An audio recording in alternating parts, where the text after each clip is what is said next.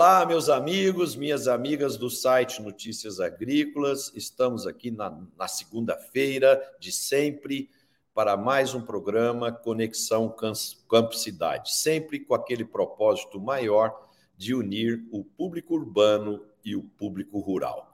Hoje, ao meu lado, meus companheiros aí, Tejon, Antônio da Luz e Letícia, para a gente debater os assuntos principais da semana passada e aqueles que serão relevantes nessa semana que começa hoje. E eu queria começar o nosso debate é, mostrando mais um recorde aqui do agronegócio brasileiro, né, que alcançou cerca de 28,3 milhões de pessoas que trabalham na cadeia do agronegócio. E isso representa 26,9% de todos os trabalhadores brasileiros. Né? Então, é, é, esse número alinha também a geração de empregos à liderança do agronegócio. Então, o agro é, tem batido recordes atrás de recordes pela sua eficiência, pela sua competência, e isso enche todos nós aqui de orgulho e a gente espera, né, Tejon, que eu sei que é o homem da comunicação, que isso chegue cada vez mais no público urbano para que ele sinta a relevância importante do agro brasileiro e, e esse número também, né, Letícia, que ele chegue nas autoridades para verificar a importância também do investimento em educação que você estava comentando há pouco agora comigo, antes do início do programa, sobre um estudo que está sendo feito na OCDE é, sobre o baixo desempenho do Brasil na educação. Mesmo, Marcelo. Mais alguns dados em relação a, a, a, esse aumento né, dos trabalhadores no agronegócio. Ele foi bastante puxado pelo setor de segmento de agroserviços, com crescimento de 7,5%, e de insumos, de 6,7%. Mas é interessante que o índice de trabalhadores com carteira assinada cresceu 5,9% e o percentual de pessoas com agro com ensino superior, 6,3%. Por que, eu destaquei é, é, esses outros números? porque ele vai, o, o agro está indo na contramão do que a gente tem visto no Brasil, né?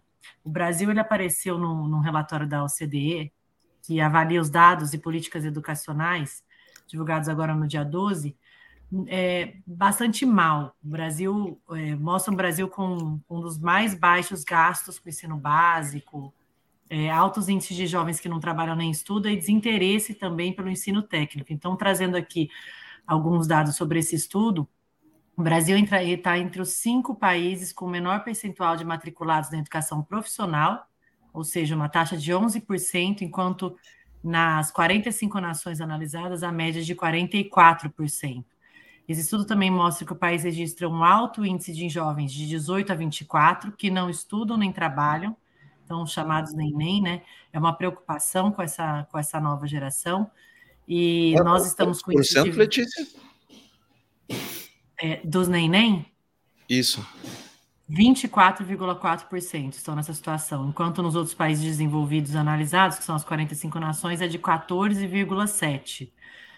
Mais um dado: o Brasil aparece entre as nações com baixos investimentos no ensino básico, que é aquela, aquele é, de onde a gente fala, de onde todo mundo deveria partir, né? A gente investe por aluno por ano 3.583 dólares e a média desses países é de 10.949 dólares. Então, é um terço aí do que, do que é investido é, nesses outros países, né? Então, a, a gente tem, tem uma preocupação grande de que o agro ele está indo na contramão, então, uma, uma alegria aqui para a gente, que é um setor que tem segurado não só a economia, os empregos, é, também estimulado esses jovens a estar tá mais perto né, do, do setor, mais perto das tecnologias, e a ideia uh, na, na, educação, esse problema estrutural da educação, né, a gente tem que defender mais investimentos por aluno, mas a importância de utilizar esse dinheiro em políticas com evidências mais sólidas de melhora na aprendizagem, né? Então, desde eu, a, a, alfabetização. Queria... Ah, continua, depois eu, eu, eu, falo. Pode falar, pode seguir. É, é, é, é, complexo aqui, Marcela, porque o cenário da educação ele é bastante desafiador. Eu acho que uh, o mundo ele está mudando né, a maneira de educar com as novas uh, inteligência artificial e a maneira como a informação está chegando. Mas é necessário um investimento melhor, melhor investido, né, não só o aumento dele, mas melhor, e trazer é, para o aluno mais mão na massa, é, investir na formação de professores, na alfabetização, que é a educação básica, e olhar para a estrutura de escolas, conectividade. A gente tem um grande desafio na educação e o agro tem trazido é, com interesse esses alunos aí, por ser um setor tão avançado na economia. Eu queria fazer uma pergunta delicada para a gente, para nós quatro aqui refletirmos juntos. É, o não investimento em educação é conveniente para governos populistas que, que prosperam suas filosofias, sua forma de pensar quando o nível de escolaridade é mais baixo? Será que isso faz sentido ou porque nós não temos recursos para investir em educação? O bolo está muito pequeno, as despesas estão muito grandes e não está sobrando um pedaço legal do bolo para se investir nas escolas, nos professores, na tecnologia de educação. Na visão de vocês, onde está o problema? Porque nós sabemos que a Coreia do Sul partiu de um país subdesenvolvido há 40 anos atrás, investiu pesado em educação e hoje é um país de primeiro mundo em termos de educação, de, de renda per capita e várias outras variáveis. Marcelo, eu acho que está mais ligado à, à visão de longo prazo. A educação ela demora uma geração para ser mudada, então possivelmente ela não muda nesse mandato, ela não é um negócio rápido, né? E eu acho que é por isso, é um dos motivos que a gente chegou realmente no fundo do poço aí. Todos os índices que a gente tem visto de educação, é, tanto no PIRS e vários, vários exames que a gente tem feito frente ao, aos países desenvolvidos, a gente está nos piores índices.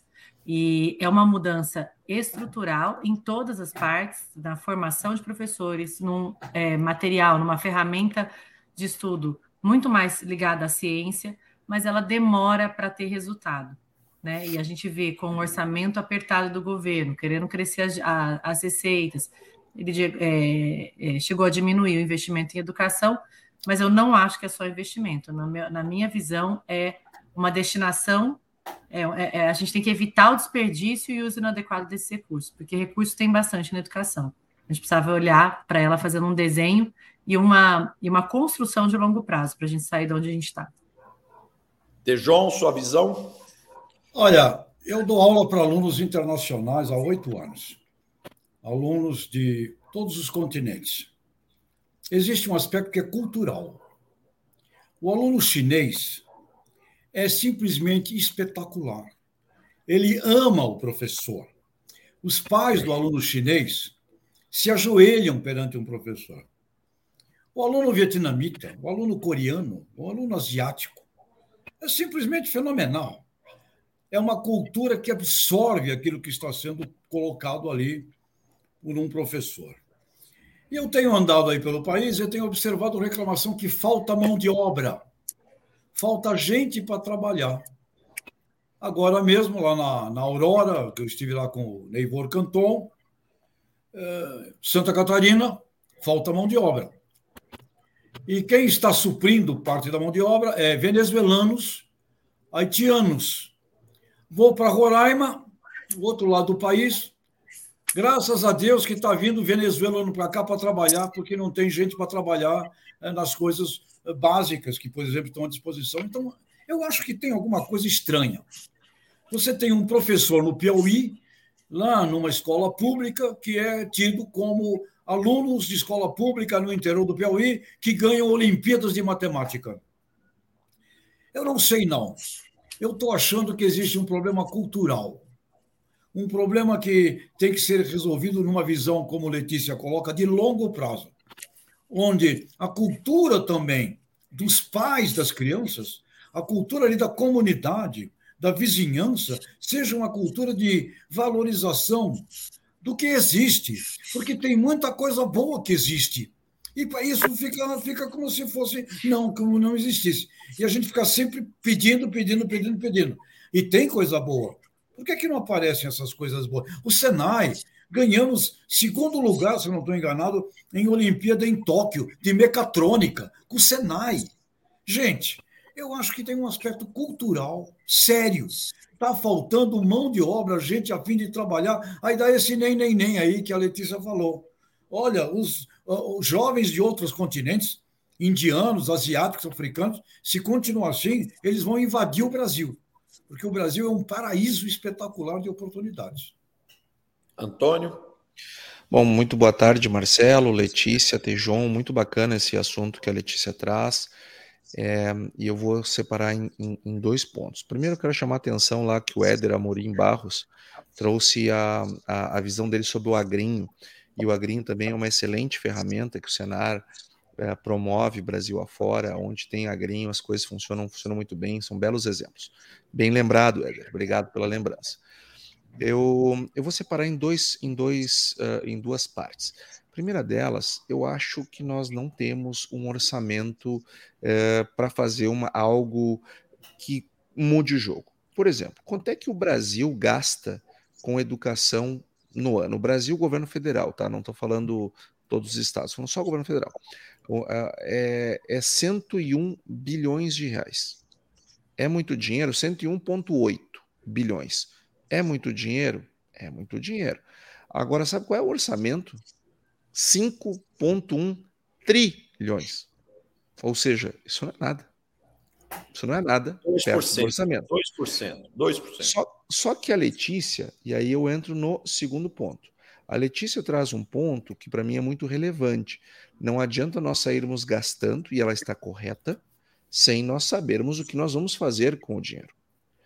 E eu sou muito desta, de, desta vertente. Quando a gente fica lá, não, o governo tem que gastar mais com educação, tem, mais, ah, tem que botar tantos por cento do orçamento, isso que acontece? A pessoa não consegue gastar o dinheiro, mas não quer devolver o dinheiro também, até porque é, uma, é, é, é visto como incompetência. Aí as pessoas começam a comprar coisas que não fazem sentido. Aí daqui a pouco um apagador está custando 500 reais. Ou seja, não adianta, não adianta nós sairmos gastando. Eu não tenho dúvida que temos que gastar mais com educação, mas não adianta sair gastando. Nós temos que resolver alguns problemas de base. Que eu acho que esses problemas encontram muito essa fala do, do Tejon. Marcelo, eu, eu percebo, eu, eu noto que a educação ela não é voltada para o aluno. A educação não é voltada para o aluno nós, nós aderimos ao longo do tempo um discurso sindical de educação. Para eu ter educação, eu, ah, eu tenho que não sei o que é o professor, ah, porque o professor, ah, não sei o que é o professor. Não, parece só mentir, nós, temos, nós temos que nos preocupar com o professor, mas nós não temos que nos preocupar com o aluno. Porque isso parece uma, uma, uma coisa meramente semântica, mas não é. Quando o foco é o aluno, o professor é um uhum. meio de se obter resultado. E aí, tudo que tiver que ser feito para o professor, para a escola, é para um, atingir um objetivo do aluno, porque ele é o protagonista.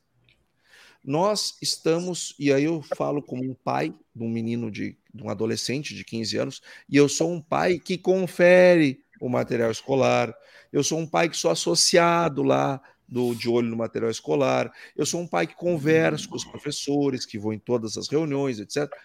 E assim, ó, eu vejo que se tem que tem muito desperdício de tempo com coisas que não são objeto do ensino.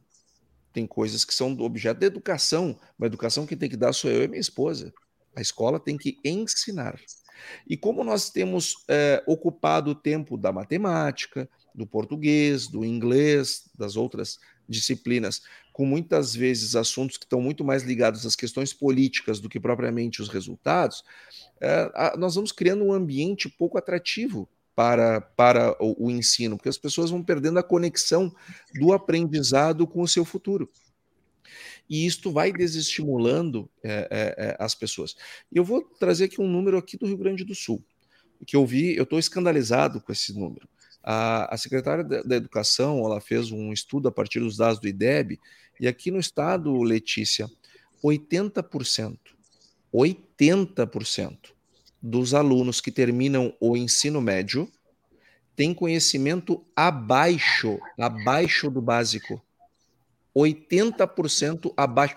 Letícia, nós não estamos ensinando, nós estamos brincando de ensinar as crianças. Nós estamos, eh, nós estamos na verdade, é, impedindo aquelas crianças de se desenvolverem. Sabe quanto é que é esse percentual em matemática? 93%.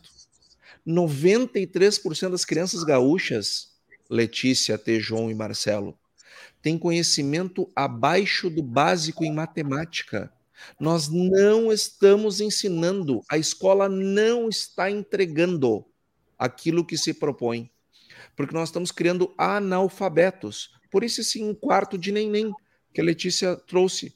E aí as pessoas têm medo do, da, do, do, chat GPT, da inteligência artificial. Gente, desde o início do século XIX, lá tinha o, o aquele movimento é, do ludismo, né? onde os, os, os uh, no início da Revolução Industrial, os primeiros uh, funcionários das fábricas, com medo de perderem os seus empregos, começaram a botar fogo nas máquinas. Desde o início do século XIX até agora, a gente tem medo de perder emprego. Nós não vamos perder emprego com a máquina. Nunca. Porque as máquinas facilitam a nossa vida e melhoram a nossa condição de vida e a nossa produtividade. Só que como é que eu vou conviver como é, que, como é que eu faço para que isso aconteça? Eu tenho que ter pessoas capazes de usar aquela ferramenta. Como é que uma criança, aliás, um adulto já, né, no, no fim do ensino médio, como é que esse adulto que está saindo ali, aquele jovem que está saindo do ensino médio, que 80% é, do, da língua portuguesa ele tem conhecimento abaixo do básico. 93% da matemática ele tem conhecimento abaixo do, abaixo do básico. Essa criatura não sabe se comunicar nem na língua dele, quem dirá numa estrangeira. Ele não tem capacidade lógica, porque a matemática não foi desenvolvida na, na cabeça dele. Como é que esse cara vai usar o chat GPT? Ele não vai usar o chat GPT. Então, então Antônio. É coisa errada. Mas aí, então, aí, gente, dois a coisa, viu, Letícia, é tão complexa e tão grave que nós temos que bater nisso mais até para sensibilizar a sociedade que a gente precisa mudar. Por exemplo, eu sou de uma época que estudar numa universidade pública era orgulho. Né? Eu estudei numa universidade pública, eu estudei em colégio público até me formar, e era um orgulho. Eu encontrei alguns pais de jovens e nós estávamos conversando sobre educação. Tem muitos pais hoje tirando os filhos da universidade pública para colocar na universidade privada, porque a universidade pública está sem estrutura, está perdendo professores, está perdendo, é, é, não tem manutenção na tempo, sala, tá o ar-condicionado, o ar-condicionado tá funciona. É, é, é, então, assim, Gente, a situação é muito grave. Por exemplo, eu acredito que o ministro que está à frente é uma pessoa preparada, por exemplo, o Ceará. É, Ele é agrônomo, inclusive, Marcelo. Então, o Ceará teve o melhor desempenho educacional é, é, nos últimos anos sobre o governo dele no Brasil, quer dizer, então deve ser, eu não o conheço, mas deve ser uma pessoa muito preparada, né? Então, nós precisamos mexer nisso, mas o Antônio colocou um dos pontos aí importantes, que é 2% do orçamento para a educação é muito pouco para uma nação que quer ser diferente. E Bom, pessoal, deixa, deixa só colocar uma coisa aqui. Nós temos que parar com vitimização também. Em tudo que é canto do Brasil que eu vou, eu vejo um Sebrae, eu vejo um Senar, eu vejo um Sescop, eu vejo Senai, eu vejo Senacs com oferta de conhecimento. Por que, que as pessoas não vão lá beber o conhecimento? E Mas pais, isso... e pais, pais, pais, pais. Quero cobrar vocês, pais. Caramba, educação. Educação é pai que dá, é mãe. E a escola tem que ensinar. Mas olha, você ensina, você coloca, 11% dos alunos pegam. Por quê? Isso é um problema que é sério, estrutural da sociedade. Estrutural. Quando a gente aponta um, dois culpados, nós estamos vitimização. O cara lá é o culpado, o outro lá é o culpado. Vamos ver nós. Sociedade brasileira, famílias brasileiras.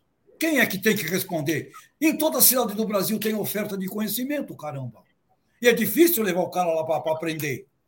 Ah, então acho que tem um problema aqui também que é, é maior do que o assunto esse é, da gente pegar o, no pé do professor ou no pé aí da escola. Acho que tem muito mais sério do que isso. Ô, Tejão, a gente, é, é, nessa discussão aqui, a gente está trazendo exatamente para isso. A gente está falando de um agro que investe em educação. Você trouxe aí o agrinho, é, a gente tem grandes exemplos também. Está crescendo a mão de obra empregada com carteira de trabalho e subindo quem tem nível superior. Então, tem oferta. A gente vê muitas também instituições que investem em educação, uhum. locais onde o agro cresceu, que o DH cresceu junto, que a gente tem educação de qualidade. Só que num Brasil tão grande, os efeitos que estão acontecendo ainda são muito pequenos. Então, é a necessidade de investimento na educação, não só aumentar, mas ele ser mais bem direcionado com, com é, evitar as discussões de separação, evitar as discussões que não cabem à escola e ele ser investido realmente no que precisa, que é a alfabetização, que é essa transformação da educação, uma, uma, uma, educação com mais mão na massa, mais efetividade, mais peças de setores produtivos, isso tudo é bastante importante para a gente ver os índices do Brasil. No caso, eu trouxe aqui a OCDE exatamente porque é, tá impedi é um dos índices que está impedindo o Brasil também de entrar. Então, para a gente vai entrar, entrar enquanto não mudar isso. Vai, né?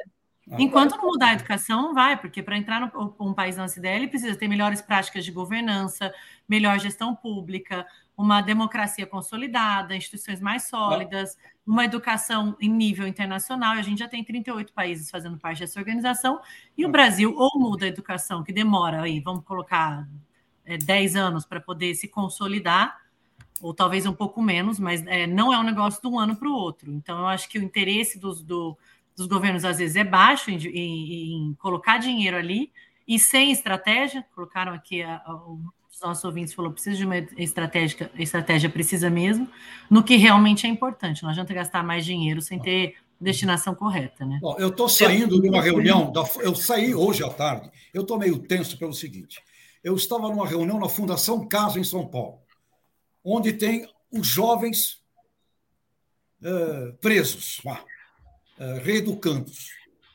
Quando você vai na Fundação Casa, 5 mil jovens presos. Tu sabe quem tinha que estar preso ali? Os pais deles. É impressionante a, a irresponsabilidade dos adultos perante essas crianças. Então, eu gostaria de convocar os adultos para tomarem muito mais vergonha com relação a isso. Quando você sai de uma fundação casa, você sai revoltado. Revoltado com os adultos que permitem que crianças cheguem naquele ponto. E ali o objetivo até agora, quero até aproveitar aqui, o objetivo agora é reintegrar esses jovens quando saem da Fundação Casa ao mercado de trabalho, cheio de preconceitos, ninguém chama eles para trabalhar. Então tem oportunidades para esses meninos e meninas, maioria é meninos, né? 86% é meninos, 4% é meninas, tá bom? Mas tem clamando, muita gente clamando por emprego. Então, realmente, olha, tá certo, tem um monte de problema, de erro, de besteira, mas adultos, por favor, vamos, vamos puxar para a sociedade aí a nossa resposta sobre isso também. É, é, Acho... Eu concordo, eu concordo com você, Tejon. Ah, nesse ponto, concordo plenamente. É, educação é pai e mãe. Hum. Escola é ensino. Isso. O problema é que tem muita escola que quer assumir o papel dos pais. Não pode. E querem educar os filhos da gente conforme a orientação que eles acham que é a melhor. E eu acho isso inaceitável. Marcelo, eu sou também egresso de Universidade Federal, de escolas, é, eu estudei em escolas é, públicas e depois me formei na Universidade Federal. Eu não quero que meu filho estude na Universidade Federal. Não quero. Porque aqui eu estudei não é a que ele vai estudar. É, se, se, se corrompeu essas coisas. E, e, e para ver como essa coisa funciona, olha só, o Ceará. O Ceará ele é um estado que está recebendo um ITA, Instituto Técnico de Aeronáutica, sabe por quê? Porque um monte de pessoas do Ceará estão passando no ITA e não conseguem ir para lá estudar. Então o ITA está indo para o Ceará. As famílias cearenses são diferentes das dos outros estados do Nordeste ou as do Sul, do Sudeste? Não, tem não. os mesmos problemas de família e de, de, de estrutura que em qualquer lugar tem. Agora lá eles encontraram uma forma de ensinar as crianças que está funcionando. Eles encontraram uma forma de atingir altos índices de aprendizado e nós temos que aprender com o, com o que aquele pessoal está fazendo. Não adianta é, é, somente o Sebrae, o Senar, o Senai, o Senac. Esse pessoal precisa pegar as pessoas mais prontas. O, o, sistema S precisa dar dois, três, dez passos para trás para ensinar o básico que a escola deveria estar ensinando para que eles saibam, é, é, tenham condições de aprender a operar uma máquina é, e fazer, enfim, uma, essa, essas centenas de possibilidades de, de, profissões que o sistema S oferece na agricultura, na indústria e no, e no comércio. Então, ou seja, nós estamos falhando. E se nós jogarmos o dobro de dinheiro, provavelmente nós não vamos ter nenhum efeito, porque nós temos que primeiro resolver a questão do aluno. Quem é a prioridade da educação? é o aluno, o que, que eu preciso fazer? Quais são as metas para ele? Como é que nós vamos chegar lá? E aí sim se pensa em estrutura, se pensa mais em, em, em, investimentos. Mas enquanto a gente não souber o que a gente quer dele, vai ser bem difícil mesmo. Planejamento, como o Dr. Nelson é, Gres falou há pouco. Eu acredito que, para resumir toda essa discussão e a gente passar é, para um outro assunto, é, falta para nós um planejamento de Estado, de nação, que passe, que seja feito a longo prazo, que passe pelos governos, independente da mudança dos governos, que ele seja seguido, que ele seja implantado, passa por aquilo que o Tejon falou, dos pais educar, e o Antônio também frisou, a Letícia, dos pais educarem seus filhos em casa e a, e a escola ensinar né? E passa também por atitudes dos alunos de em busca do conhecimento, de ter, de ter sonho de ser alguém na vida. Tem tantos cursos gratuitos ah, na internet que ninguém vai atrás, que ninguém quer fazer, está lá disponível gratuito, inclusive da Universidade de Harvard, tem ah. vários ah. cursos gratuitos. Né? Então, o conhecimento com, com o advento da internet, ele está aí disponível para todos. Basta querer. Agora, nós temos um problema que, se nós formos discutir isso aqui, nós vamos ficar uns cinco programas só discutindo isso. Falta valores de família, de ética, de educação, de valores familiares para a criança crescer já num ambiente saudável. É isso mesmo. Né? Então, falta isso também. Ou seja, temos aqui um problema crônico, mas se cada um de nós fizer um pouquinho, nós vamos ajudar o Brasil a sair desse atoleiro para a gente ser uma grande nação. E nós nunca seremos uma grande nação sem povo educado e povo preparado. Bom, Marcelo, gente. Pois não. Só um, só uma observação aqui, a educação voltou para os trending topics agora. É, tem saído muito exame, muito é, nicho como que o Brasil está, ranking. Então voltou para os trending topics é, nesse ano. Então, acho que é importante, é, com certeza a gente ficaria aqui horas e, e não temos esse tempo todo para discutir, mas eu acho que é importante a gente ir trazendo, tem muita modificação sendo feita, discussão sendo feita, a gente podia ir trazendo para o programa picado, né? Em tempo integral Exato. ou não, qual, que, quais as pautas propostas, para que a gente possa auxiliar também esse produtor ou esse pai que nos assiste, essa mãe que nos assiste, é, aí atrás dessa modificação que o Tejão é, falou, né? Procurar. Então é um desafio aqui para a gente. Eu queria falar de um outro plano, de um outro assunto complexo também, que é a questão de planejamento. Né? O Brasil precisava ter um planejamento macro maior e melhor, estruturado. Por exemplo, nós temos iniciativas isoladas dos produtores rurais, das empresas, tal, mas falta diretrizes macro. Então, por exemplo, Nesse momento, tem gente reduzindo a área plantada e tem gente aumentando a área plantada. Né? E, e, e cada um fazendo isso por diferentes motivos. Mas se nós tivéssemos uma estratégia maior, um planejamento mais estruturado, provavelmente nós poderíamos estar marchando para um crescimento mais sustentável, mais estruturado. Por exemplo, antes de entrar aqui para o programa, eu dei uma passada aqui nas notícias as últimas notícias, estava vendo lá, a, a, o Mato Grosso do Sul deve reduzir a produção de soja em 7%. Quer dizer, eu pessoalmente, como brasileiro, vejo uma notícia dessa eu fico triste. Por que, que eu fico triste? Porque o agricultor do Mato Grosso do Sul tem competência, capacidade para produzir 7% mais, não 7% menos. E aí a gente olha para um mundo que passa fome, que tem demanda, que a, a, a ONU preocupada, a FAO preocupada, porque a oferta de alimentos nos próximos 10 anos será menor do que a evolução da demanda, né? Então, é complexo esse tema também, mas eu queria ouvir a, a visão de vocês. Como nós vamos organizar essa questão? Marcelo, é, a, a, inexistência de um, um planejamento estratégico é um crime.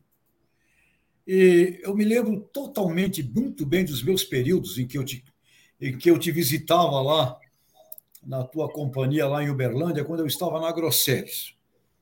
E a Grosseres era 60% da semente de milho do Brasil. O que acontecia? Um ano produzia pouco milho, o milho subia de preço. O milho subia de preço no ano seguinte, Todo muita mundo... gente plantava milho. O milho caía de preço.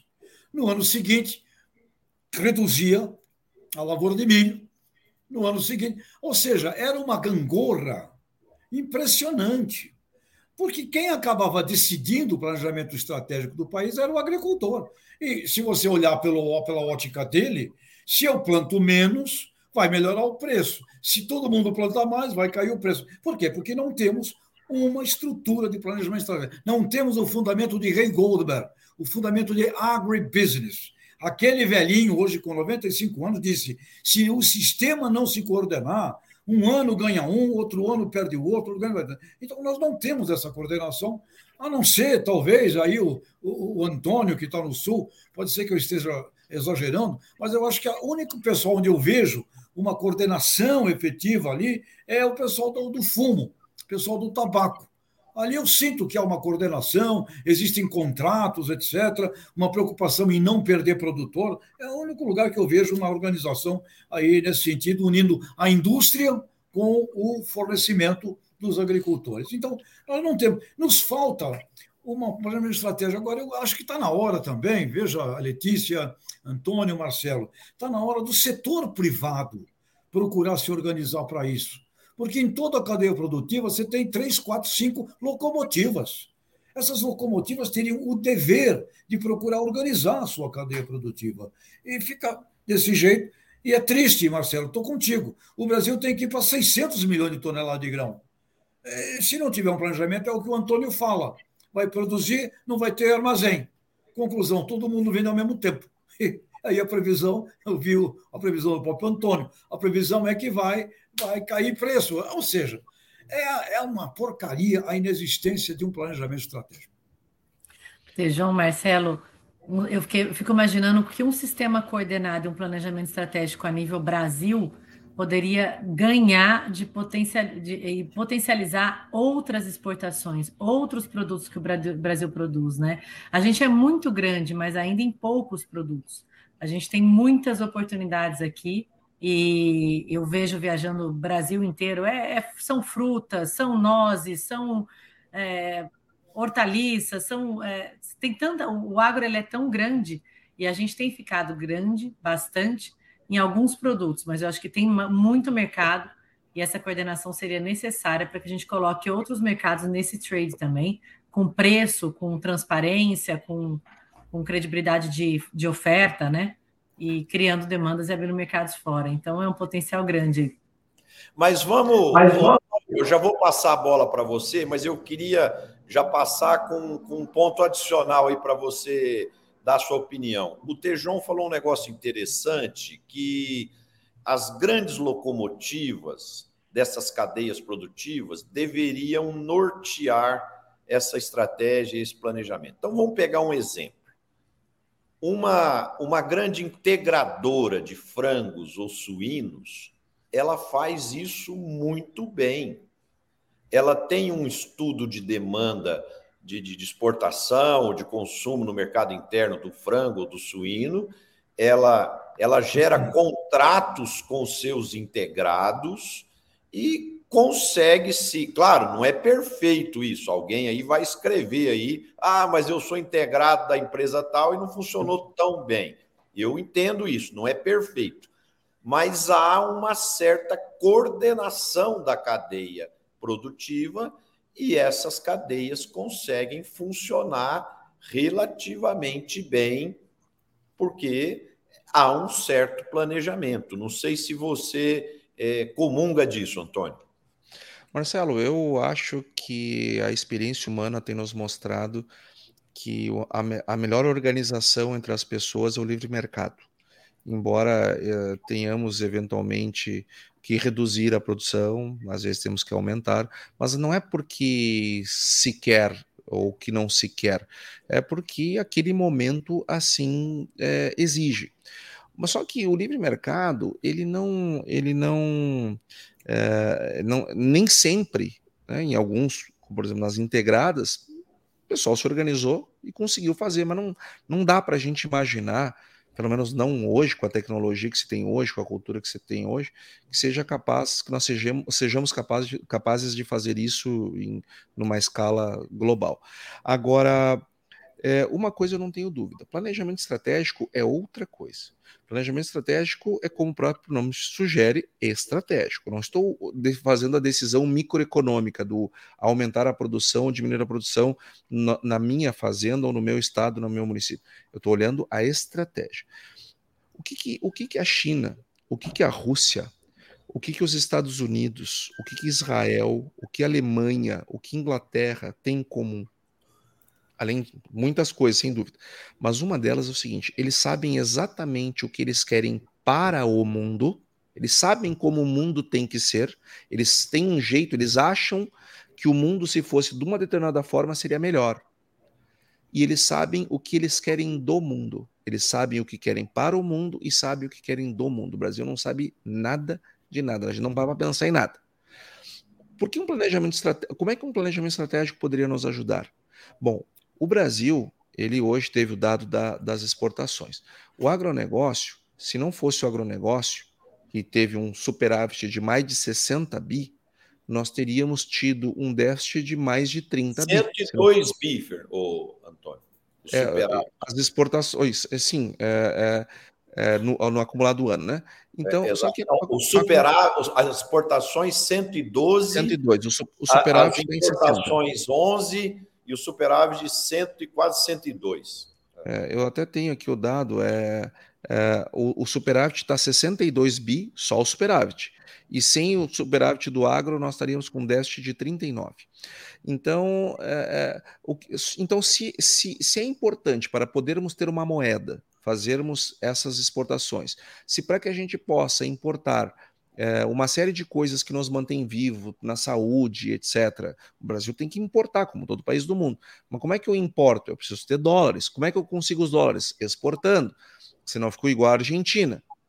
É, se isso é importante para o país, como é que eu faço para exportar mais? Bom, eu preciso mais rodovias, mais ferrovias, mais hidrovias, mais armazéns. Isto é fora da porteira. Isso é fora da decisão microeconômica. Eu preciso ter planejamento estratégico, só que nós não temos. E eu acho que o Estado peca e feio nisso, mas também acho que o, a, a iniciativa privada, o mundo privado, peca mais porque eles são os maiores interessados e nós não vemos assim uma agenda clara é, do, do, estabelecimento dos problemas e das metas. Quem é que bota debaixo do, da, da, da do braço do, uh, dos congressistas, uh, olha, a gente precisa isso, isso, nesse nível de detalhamento, e, e, consensuamos aqui, ó, nós da agricultura, nós da indústria, nós aqui, ó, em consenso, nós achamos que tem que fazer isso aqui. Eu acho que falta, falta um pouco, é, é, um pouco dessa coordenação. Antônio, o Jordão, que está conosco aqui, internauta, ele está dizendo, sem dúvida, livre iniciativa uh, será o melhor, embora sejam sempre de tempos em tempos, perante as circunstâncias, falhas do mercado. Mas é o que ele coloca aqui. E eu queria deixar uma provocação, que eu, se existiu, se existe, eu me peço, peço desculpas. Eu nunca vi uma coordenação entre a CNI com a CNC, com, com a, a CNA, com a CNCOP, com a CN Financeira, com a CNT, para ficar nesses, né, que são 12, se não me engano, confederações, para ficar nesses que estão Eu nunca vi uma, uma, uma, uma gestão. Amanhã, eu vou, amanhã eu vou estar falando com a Associação Nacional de Produtores de Alho. O Brasil importa 40% do alho que consome. Caramba, se você olhar isso, né, indústria, não, é? não dá para. Ok, importar faz parte, é ótimo, tá legal. Mas não dá para a gente olhar isso que o, o Antônio acabou de dizer. O que nós temos de condição de fazer lá fora, abastecer mercado interno, etc., ok. Importação também tem que existir, mas é uma completa ausência de planejamento. CNA, CNI, CNT, CNCOP, CNC, por favor, ah, um grupo aí pode fazer um belo trabalho. Ô Tejon, é, isso que você colocou é muito bem colocado. Agora, existem algumas iniciativas interessantes aqui que a gente tem que elogiar também. Por exemplo, as tradings estavam com dificuldade de transportes, falta de caminhão, problema de transporte e tal. Elas se juntaram, as principais estão criando uma empresa de transportes que vai transportar os grãos para elas, né? Então, esse é um exemplo de empresas se juntarem para criar solução para um problema identificado, né? Agora, isso que você falou é muito legal, por exemplo. Será que as confederações que congregam todas essas cadeias produtivas não deveriam sentar na mesma mesa para encontrar soluções para os problemas existentes? Olha, a CNA, eu tenho a mais absoluta certeza que tem uma agenda muito clara para o agro, para o Brasil. Ela é extremamente atuante. Eu acompanho o trabalho da CNA no dia a dia. Eu sei o quanto eles sabem o que tem que ser feito. Agora, se eles conseguem sentar com as outras confederações, ter uma agenda de país, aí eu não sei, mas a minha suspeita é que não. É, é provável que não. Hora de ter, é hora de ter. Ô, ô, Antônio, agora muitos internautas querem ouvir a gente sobre qual a previsão de safra. Nós vamos ampliar a área plantada, nós vamos diminuir a área plantada, nós vamos ter uma safra igual, maior ou menor do que anterior, né? Então, só para apimentar aqui a nossa discussão, algumas consultorias estão falando em redução de área, algumas mais otimistas falam em crescimento de 2 a 2,5% da área plantada, inclusive a visão é, do USDA é que na soja vai ter um crescimento de 2,5% da nossa área plantada. Então, está muito confuso essa questão. Tem gente falando que vai diminuir, tem gente falando que vai crescer 2 e os mais otimistas até 2,5% na área plantada. É claro que a produção ainda é muito cedo para se falar qualquer coisa, porque vai depender do El Ninho, vai depender do clima e tem muita estrada pela frente ainda para a gente discutir produção. Mas área plantada, no sentimento de vocês, nas andanças aí de vocês, qual a percepção? Aumenta. A minha percepção é que aumenta. É, aumenta a área plantada. Uh, nós, nós temos visto, inclusive, é, alguns indicadores coincidentes disso, né, como, por exemplo, o aumento dos investimentos. Aumento de investimento ele é coincidente com o aumento de área. Então, uh, uh, eu acredito, apostaria num aumento de área plantada. Acho que, em virtude do El Ninho, nós não deveremos ter os níveis de produtividade tão elevados como nós tivemos ao longo de 2023, na safra 24. Agora, é, só o Rio Grande do Sul perdeu, perdeu uns 20 milhões de toneladas, mais ou menos, 20, 22, 23 milhões de toneladas. E, e apesar do El Ninho, esse ano o Rio Grande do Sul, só ele voltar para a normalidade já faz com que é, o Brasil tenha uma produção maior que a do ano passado. Então, eu acredito que, porque a perda foi muito forte no estado do Rio Grande do Sul. Então, a simples recuperação já agrega um volume de grãos bastante significativo. É, mesmo com uma produtividade menor, uma área maior e uma e uma Uh, o Rio Grande do Sul se, voltando para um nível maior de produção, eu acredito que o Brasil vai ter crescimento de produção. E, e, e, a, e, acho que nós chegaríamos nesses 600 milhões que nós calculamos que vamos atingir em 2035, nós podíamos chegar bem antes disso. Basta ter formas de escoar essa produção. O agronegócio bateu recorde de exportação em agosto, já tinha batido em julho, já tinha batido em junho. Por quê? Porque nós estamos no, usando o máximo da nossa capacidade instalada para fazer essas vendas. Só que, ao mesmo tempo, Marcelo, isso traz uma certa preocupação, porque nós não vamos conseguir escoar tudo e vai sobrar produto da safra 23 para ser vendido em 24. Eu já tenho problema de armazenagem, eu já tenho problema de escoamento, ainda tenho produto velho para, e ainda vou receber o novo. Percebe que isso vai gerando uh, uh, um problema que ali na frente pode fazer com que o produtor tome a decisão uh, de diminuir a área plantada, de diminuir a produção, que eu acho que seria para o Brasil algo muito ruim. Brilhante, Antônio. Você me lembra aquele diretor de vendas louco da vida, podendo vender muito e a indústria não consegue processar para entregar, né? Você me lembrou isso agora. Nós podemos vender sim. O problema está na estrutura que não me deixa tirar pedido. Genial, Antônio, essa foi ótima. Letícia, seu sentimento? Olha, Marcelo, acho que o Antônio deu uma, uma super explicação aí, os problemas nossos são maiores mesmo, estruturais. É a estrada, é a armazenagem. Acho que a gente tem que resolver esses problemas e não como uma diminuição da produção. Mas eu também vi algumas é, consultorias mais pessimistas por conta dos custos não terem baixado nos níveis que os preços baixaram e falando que a área deve diminuir em pouca coisa, né? O Brasil tem um potencial muito grande, deveria aumentar e aumentar essa produção, mas com essas parcerias aí público-privadas para resolver o nosso problema de armazenagem lógica. Eu, o Brasil está de parabéns nas exportações né, de, de, de agosto, inclusive. É. 50,4% do total exportado pelo Brasil foi pelo agro, né? Isso aqui é realmente muito, muito importante para o país.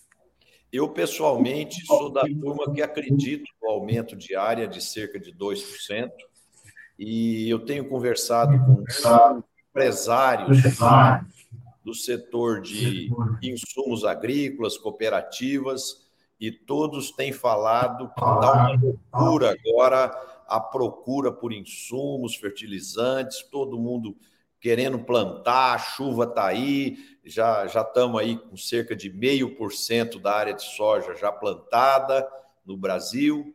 Né? Então agora está bombando, o agricultor atrasou as compras, mas agora chegou a chuva, então ele está indo com tudo e nós vamos ter que nos desdobrar com a logística, com as entregas dos insumos para poder cumprir os prazos e fazer o plantio na, hora, na área, na hora ideal para a gente alcançar as melhores produtividades.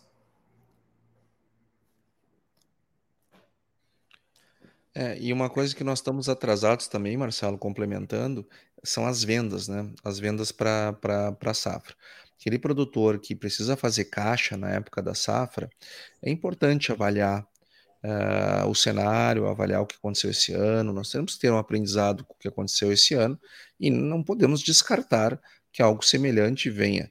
Então, fazer uma venda antecipada numa situação dessas, nós estamos com níveis bem baixos de vendas antecipadas, bem mais baixos que a do ano passado, que já eram baixas.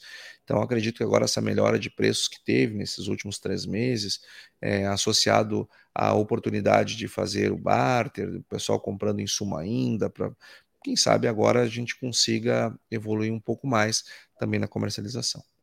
E já tivemos, né, Antônio, seguindo essa linha sua, algumas janelas aí bem interessantes para fechamento futuro, né?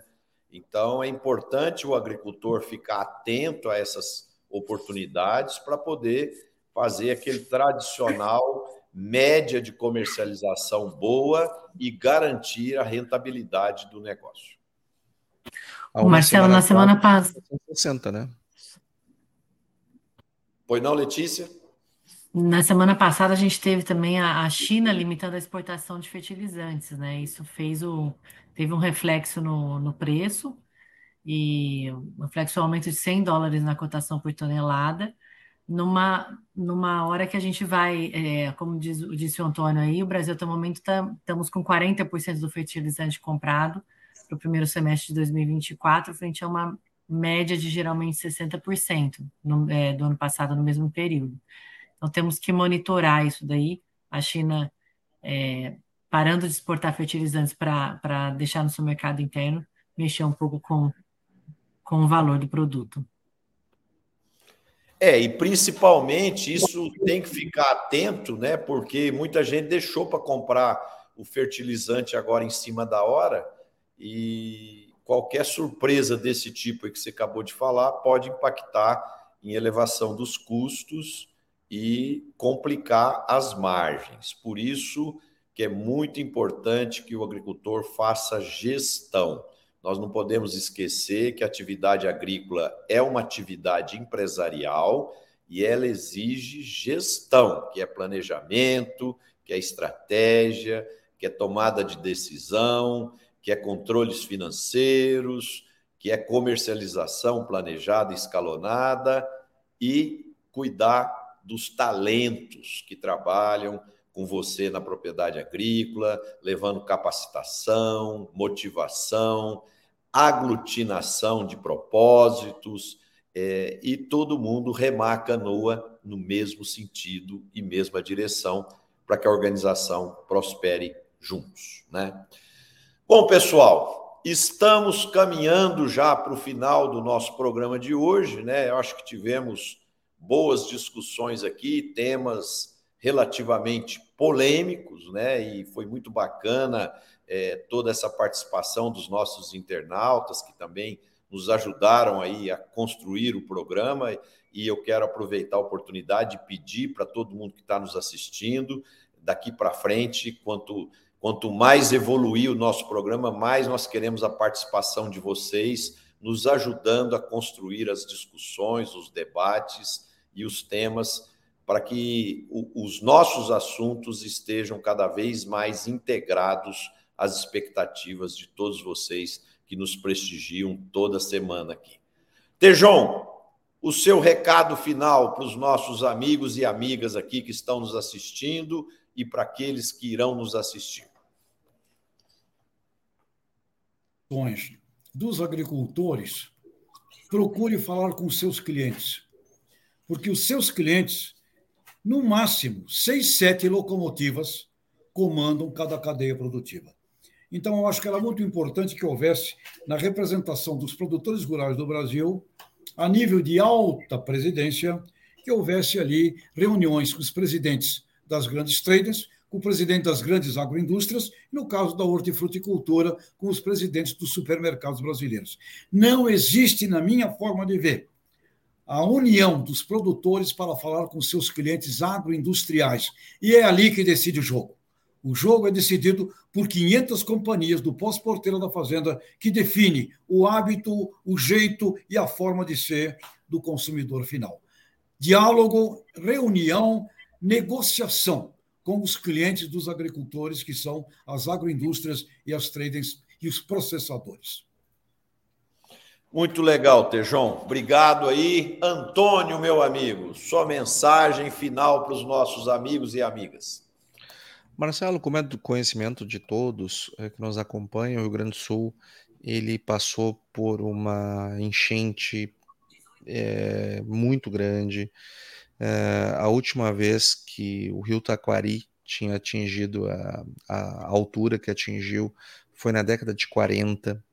Então veja que a, excepcionalidade desse evento, é, muita gente, até eu estava vendo lá o próprio um, um, jornalista da Globo lá, ambientalista, é, querendo é, usar a sua agenda, né, a, a desgraça das pessoas para tocar para frente sua agenda.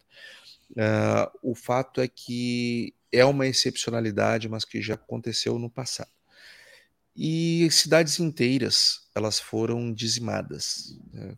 Roca Salles, Mussum, cidades que foram varridas e fora uma dezena de outras que tiveram perdas enormes. E o que, que nós vimos nesse episódio? O presidente Lula viajando pelo mundo com a, com a, com a sua senhora, com a primeira-dama, enfim, é, e sem vir ao estado do Rio Grande do Sul. Mas ele não fez falta. Ele não fez falta por causa disso que o Tejon a toda semana bate organizações privadas. É, o, o, desejo das pessoas em resolverem seus problemas. A onda de solidariedade que se viu no Estado e no Brasil inteiro para com as pessoas que estão passando esse drama de reconstruir as cidades, porque se torna muito complexo, não é só levar uma marmita e uma, e uma garrafinha de água mineral. As pessoas precisam de tudo. Empresas que perderam todo o seu estoque, enfim, para a economia voltar a, a girar, esse é um carro que nós vamos ter que fazer pegar no tranco. E está todo mundo empurrando um pouquinho, todo mundo, o Brasil inteiro empurrando um pouquinho. Ou seja, a força da solidariedade, a força da iniciativa privada, a força dos indivíduos, a força das pessoas, independente de instituições, independente de organizações, a, a, a voluntariedade. Ou seja, isso nos ensina que se nós vamos reconstruir eh, cidades inteiras pela força da organização, privada e da solidariedade, se nós quisermos, nós construímos um país na força da, da solidariedade e na força da organização privada. Tejon está certo, estamos, estamos vendo isso aqui no Rio Grande do Sul. Muito legal, o Antônio. Você não, não pôde estar conosco a semana passada, né? E, e, e nós aqui abrimos o programa eh, levando a nossa solidariedade, o nosso apoio a todas as famílias, ao povo do Rio Grande do Sul eu acompanhei. Em, em cima dessa catástrofe aí que foi terrível, né? Mas muito muito bonito isso que você falou, porque isso mostra para todos nós brasileiros que nós podemos ter as discussões é, é, de, de, de, política, de, de, futebol, de religião, de um punhado de coisa, mas na hora da dificuldade, nós brasileiros somos um povo unido, um povo único, que todo mundo dentro do que pôde fazer, deu sua colaboração é, para os nossos amigos aí do Rio Grande do Sul. Letícia, você. Perfeito, Antônio. É, se você colocar essa força do Rio Grande do Sul, é uma coisa que eu sempre sinto também quando eu estou aí, né? O Brasil é, também tem isso daí. Então, nossos sentimentos aí, temos que, que ajudar, porque não, foram, não foi só, só uma não foi só água, né? Foram secas também, secas de, de anos anteriores também. É, mas já que a gente estava falando de é, recordes brasileiros aqui na, nos empregos, nas exportações, né, na, na área do agronegócio, eu queria trazer também uma notícia boa aqui para finalizar, Marcelo, que é o crescimento dos biodefensivos no Brasil nos últimos quatro anos, na verdade a análise foi de 2018 a 2022, foi de 61,2%. Mas são muitos micro-organismos aí é, novos, um mercado novo que precisava ser regulado. Então foi publicado recentemente, semana passada, a nova portaria conjunta do MAPA, IBAMA e Anvisa, que são os três órgãos reguladores, mas substituindo uma instrução normativa conjunta antiga, e para esse registro ser agilizado, os registros dos microbiológicos empregados no controle de pragas ou esfoliantes, dessecantes, estimuladores, inibidores de crescimento, é, ser agilizado. Então, passa de três anos para um ano, traz mais transparência para o processo, mais segurança jurídica para as empresas e ainda com os grandes padrões, parâmetros de controle de qualidade que a gente tem é, no Brasil. Mas é o Brasil, mais uma vez, na frente, é, através dos dos é, microbiológicos. Obrigada a todos e uma ótima semana. Muito legal isso que você colocou, Letícia. Os produtos biológicos têm colocado é, muita tecnologia dentro da agricultura, ajudado a aumentar o, a produtividade e racionalizar melhor o custo de produção e, ao mesmo tempo, fazer com que a gente tenha uma agricultura muito mais sustentável. Né? Eu queria inicialmente agradecer a presença de todos os internautas que nos assistiram, aqueles que irão nos assistir, pedir a todos que coloquem um gostei quando curtirem aí o programa, que, que compartilhem com seus amigos, seus familiares, para que o nosso programa seja cada vez mais assistido e possa cumprir o objetivo maior de unir é, o público urbano e o público rural. O meu recado final, eu quero reforçar o assunto que nós debatemos no início do programa. Eu acredito que o dia que o Brasil tiver um nível de educação maior, nós seremos uma nação muito mais competitiva, muito mais produtiva e seremos um povo mais feliz. Então, essa responsabilidade não é só do governo, é da sociedade, é dos professores, é das escolas, é dos pais, é, reforçando aquilo que já foi dito aqui, que a família, que os pais têm o dever de educar os seus filhos para que a escola receba já alunos mais preparados para que ela possa focar no ensino, na geração de conhecimento e no desenvolvimento das crianças, dos alunos e dos jovens. Então, gente, se nós tivermos índices educacionais melhores, eu não tenho dúvida que nós vamos acelerar o desenvolvimento econômico e uma maior prosperidade para a nossa nação. Um abraço a todos, uma excelente semana e a gente se vê novamente na próxima segunda-feira com mais uma conexão campo e cidade. Um abraço a todos.